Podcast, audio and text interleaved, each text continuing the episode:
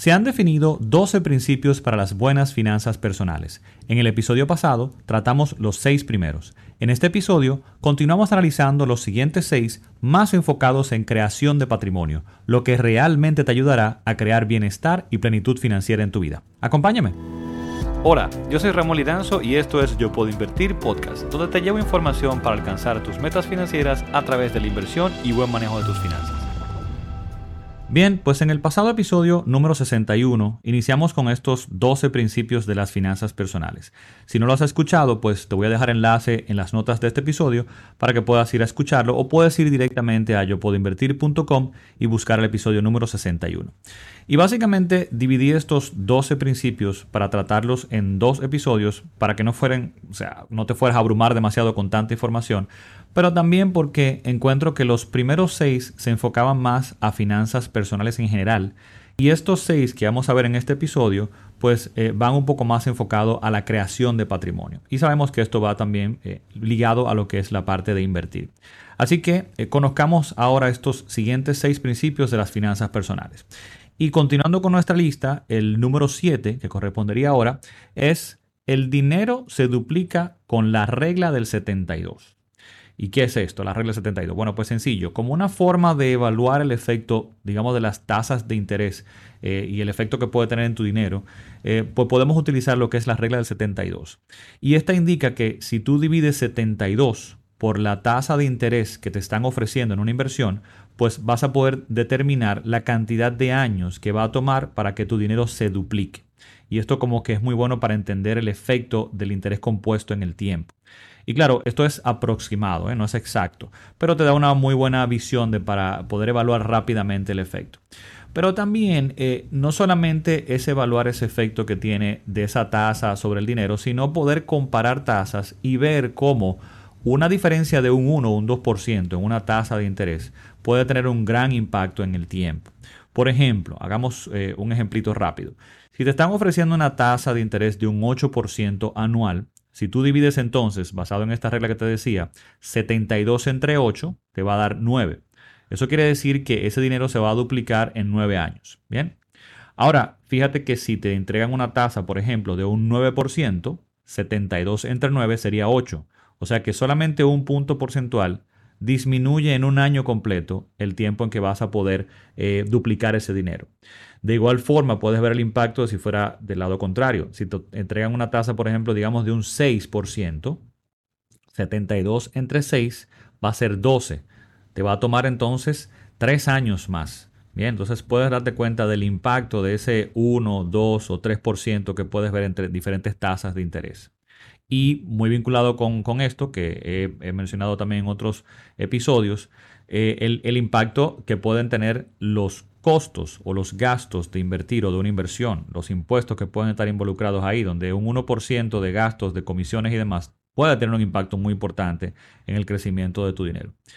Ahora, aunque este principio es bien interesante y te permite ver el efecto del interés compuesto en el tiempo y, verlo un poquito más eh, cercano, digamos, hay algo que a mí no me gusta mucho y es que eh, se enfoca mucho en en qué tiempo yo coloco un dinero y se va a duplicar y no considera, no permite considerar lo que es invertir consistentemente, que para mí esto es algo crucial y mucho más importante para la creación de patrimonio. ¿Y qué pasa? Es que para lograr real creación de patrimonio en el tiempo, para poder acumular buen patrimonio. No podemos pensar en que vamos a reunir un dinero, vamos a reunir 10 mil, 20 mil, 30 mil dólares, el número que tú entiendas, y luego entonces invertirlo y listo. Bien, esto no va a tener un impacto, porque lo primero es que, eh, eh, ¿dónde voy a colocar ese dinero para llegar a, a 20, 30, 30 mil dólares? Y luego es que tiene más impacto lograr ahorrar pequeños montos regularmente, consistentemente, hacerlo en el tiempo, más que yo lograr una buena cantidad e invertirlo. Por ejemplo, lograr ahorrar e invertir 100 dólares mensualmente e invertirlos por largo periodo de tiempo, ese pequeño esfuerzo mensual tiene mayor impacto y es lo que te va a permitir crear realmente patrimonio en el tiempo.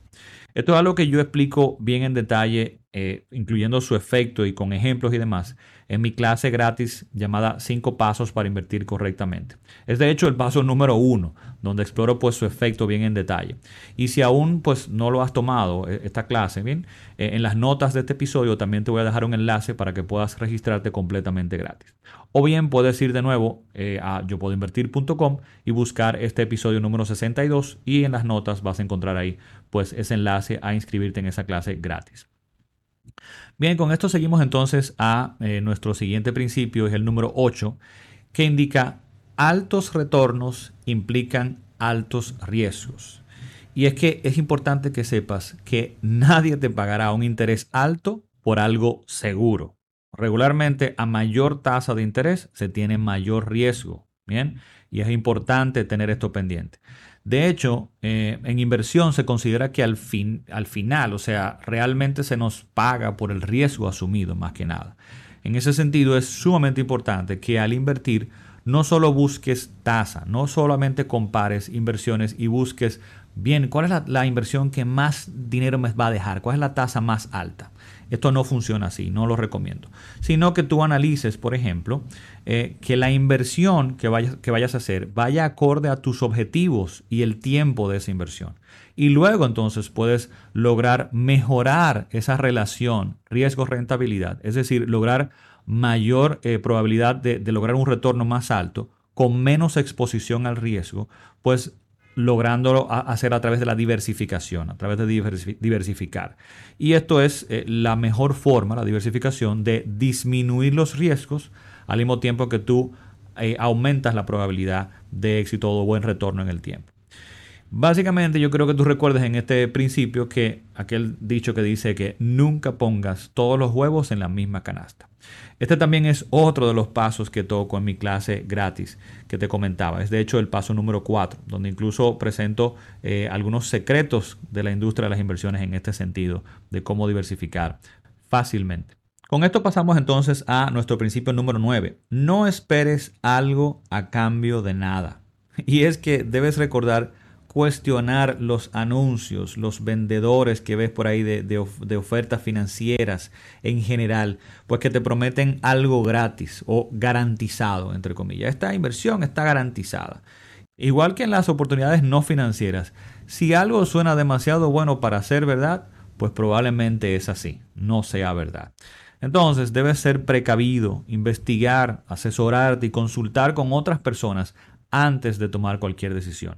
Es importante también que conozcas, por ejemplo, cuáles son los intereses de, eh, esperados, digamos, regularmente de inversiones que se pueden considerar sin riesgo, como son, por ejemplo, las inversiones eh, en bonos del gobierno de tu país o en certificados de depósitos. Y estos son tasas que te permiten, pues, eh, te sirven como parámetro o como referencia para comparar otra tasa. Si tú ves, por ejemplo, que un bono del gobierno de tu país a cierto tiempo te está pagando, qué sé yo, un 5%, y tú ves que otra inversión que dice ser garantizada y muy seguro te está pagando un 15 o un 20%, bueno, ahí entiendes, debes entender que hay algún problema y que este 15 o 20% no viene definitivamente gratis. De nuevo, no esperes algo a cambio de nada. Si te ofrecen una tasa excesivamente superior, es muy probable, vuelvo y repito, que se trate quizá de una estafa o en el mejor de los casos una inversión bastante riesgosa que quizá no es lo que estás buscando. Como máxima, digamos, en inversión, en este sentido se dice que nunca inviertas en algo que no entiendes o no conoces. Si no entiendes cómo es que la inversión va a generar dinero para poder pagarte a ti y que también sea beneficiosa para la persona o entidad a la que le estás entregando tu dinero, porque no te va a pagar intereses a ti solamente. Está buscando con ese dinero que le entregaste hacer dinero ellos y pagarte una parte a ti. Entonces, si no entiendes cómo es que una inversión funciona para generar valor y dinero en el tiempo, pues entonces no la hagas. Debes entender básicamente cómo funciona esa inversión y por qué genera dinero. Con esto pasamos al principio número 10 y que dice, planifica tu futuro financiero. Y esto es que debes definir y planificar tus metas financieras. Debes asignarles un valor y una fecha, una fecha específica en la cual quieres lograr esa meta. Y esto es lo que te va a ayudar a poder seleccionar los productos adecuados para las mismas. O sea, cuando yo tengo ya pues una meta definida, esto es lo que me va a permitir seleccionar y de poder discriminar y filtrar los productos que se adaptan a esa meta.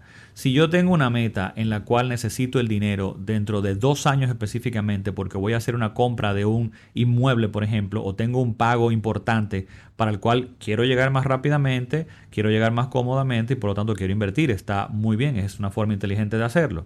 ¿Dónde colocar mi dinero para que crezca más rápidamente? Pero si es en dos años, yo no puedo invertir en cosas de largo plazo que me involucren 5 o 10 años, por ejemplo. Yo no puedo invertir en un bono de 10 o 15 años para esa inversión. Entonces te das cuenta que el objetivo y ese plan, esas metas, te van definiendo y ayudando a seleccionar los productos adecuados. Y por otro lado, para mí es muy importante que primero se defina ese plan macro, que muchas veces eh, no lo hacemos. Eh, ¿Cuál es ese objetivo más importante? Y para mí es la creación de patrimonio. ¿Cómo vas a ir transfiriendo tu capital humano, tu capacidad de producir hoy, o sea, tu trabajo, tu fuerza, tu salud, tu, conocimiento, eh, eh, tu, eh, juventud, ¿cómo vas a ir transfiriendo ese capital humano a capital monetario o financiero, a bienes que produzcan dinero, que te permitan lograr plenitud financiera, que en el tiempo te permitan protegerte en caso de no poder continuar produciendo, que te permitan lograr un buen retiro a futuro, o mejor aún, lograr libertad financiera, digamos, antes, poder liberar tu tiempo antes del retiro para que tus decisiones de vida no estén basadas solamente en la necesidad de producir dinero para subsistir hoy. Que yo no tenga que buscar un trabajo porque tengo que pagar la renta, sino que yo pueda lograr crear patrimonio para que eso se pague solo y yo, mis decisiones entonces de vida están enfocadas en otros, eh, digamos, valores más altos no solamente de proveer, sino de satisfacción personal y demás. Y esto es lo que te va a crear o te va a apoyar en crear bienestar y plenitud financiera. Y con esto pasamos al principio número 11. Cuida tu historial de crédito. E, este punto va muy vinculado a uno de los seis primeros que tratamos en el, episodio anterior y aparece aquí nuevamente, pero más enfocado en llamar la atención de que seamos conscientes de cuidar ese historial de crédito, eh, de que seamos conscientes de que los buros de crédito, estas, instituciones que guardan nuestra información de crédito, eh, nuestro historial de crédito, va registrando la forma en que vamos pagando nuestras deudas e incluso también ciertos servicios, como puede ser la electricidad, el teléfono, etcétera y pareciera no tener mucha relación con esto de crear patrimonio. Sin embargo, lograr crear patrimonio correctamente involucra todos los aspectos de nuestra vida, no solamente la parte pues de invertir. Involucra que podamos tener un buen trabajo y podamos tener ahorro para poder invertir, que en algún momento podamos también adquirir bienes o activos para los cuales quizá podríamos requerir algún préstamo, eh, deudas buenas, digamos, como es la adquisición de una vivienda, por ejemplo, que bien hecho Bien, pues definitivamente, o sea, tomar un buen préstamo por una vivienda, definitivamente pues apoya nuestro eh, patrimonio, nuestra creación de libertad financiera. Entonces, de ahí la importancia de mantener un buen historial de crédito. Eh, tener un buen historial de crédito va a permitir que todo sea más fácil, te va a permitir contratar servicios más fácilmente, te va a permitir conseguir trabajo más fácilmente, te va a permitir también lograr mejores eh, o buenas condiciones en tus préstamos, porque si ven tu capacidad de pago, pero no solamente tu capacidad, sino tu intención y tu compromiso con tus deudas, regularmente pues eh, las condiciones y las tasas que se ofrecen a las personas que tienen buen historial crediticio son evidentemente que mejores a otras personas. O sea que sí apoya también tu creación de patrimonio y bienestar. Con esto finalmente tenemos el eh, principio número 12 y es yo lo llamé de esta forma, yo traduje un poquito eh, diferente estos eh, principios. Me, me, pareció interesante llamarle a este asegúrate de asegurarte. Y es que muchas personas odian los seguros. Incluso indican que no les ven sentido a estar pagando por algo que probablemente nunca utilizarán. Pero esto es un error. Porque dentro de esa planificación financiera, dentro de ese plan de creación de patrimonio, es importante ir protegiendo ese patrimonio de los riesgos a que estás eh, expuesto en los mismos, pero también a los riesgos que estás expuesto en la vida, no solamente a tus activos y tus bienes, sino también en la vida en general.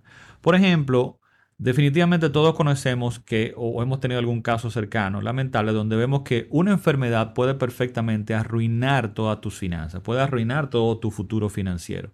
Un evento puede hacer perder eh, tu vivienda, por ejemplo. Regularmente uno de los activos más grandes dentro de nuestro patrimonio. Pero también perder tu vehículo eh, puede significar un golpe muy fuerte también a tus finanzas. Así que es importante considerar el rol de los seguros en esa protección de ese patrimonio que vas acumulando ya y también pues de tu salud como tal, de ese eh, capital humano que también tienes al día de hoy. Al final, un plan de seguros es parte esencial de un plan de finanzas personales. No hacemos nada con crear patrimonio invirtiendo si al final nos vemos expuestos a perderlo por un evento fortuito de la vida. Bien, pues con este último principio llegamos al final de este episodio y estos 12 principios de las finanzas personales. Espero que los mismos te ayuden a evaluar tu situación actual y a definir un plan financiero para eh, crear el futuro que deseas para ti y tu familia. Te recuerdo que en las notas de este episodio encontrarás un enlace para poder registrarte a mi curso gratis llamado 5 pasos para invertir correctamente, que está enfocado en esto, en la creación de patrimonio para plenitud y libertad financiera. Espero lo disfrutes. Sin más, pues nos escuchamos en el próximo episodio. Bye bye.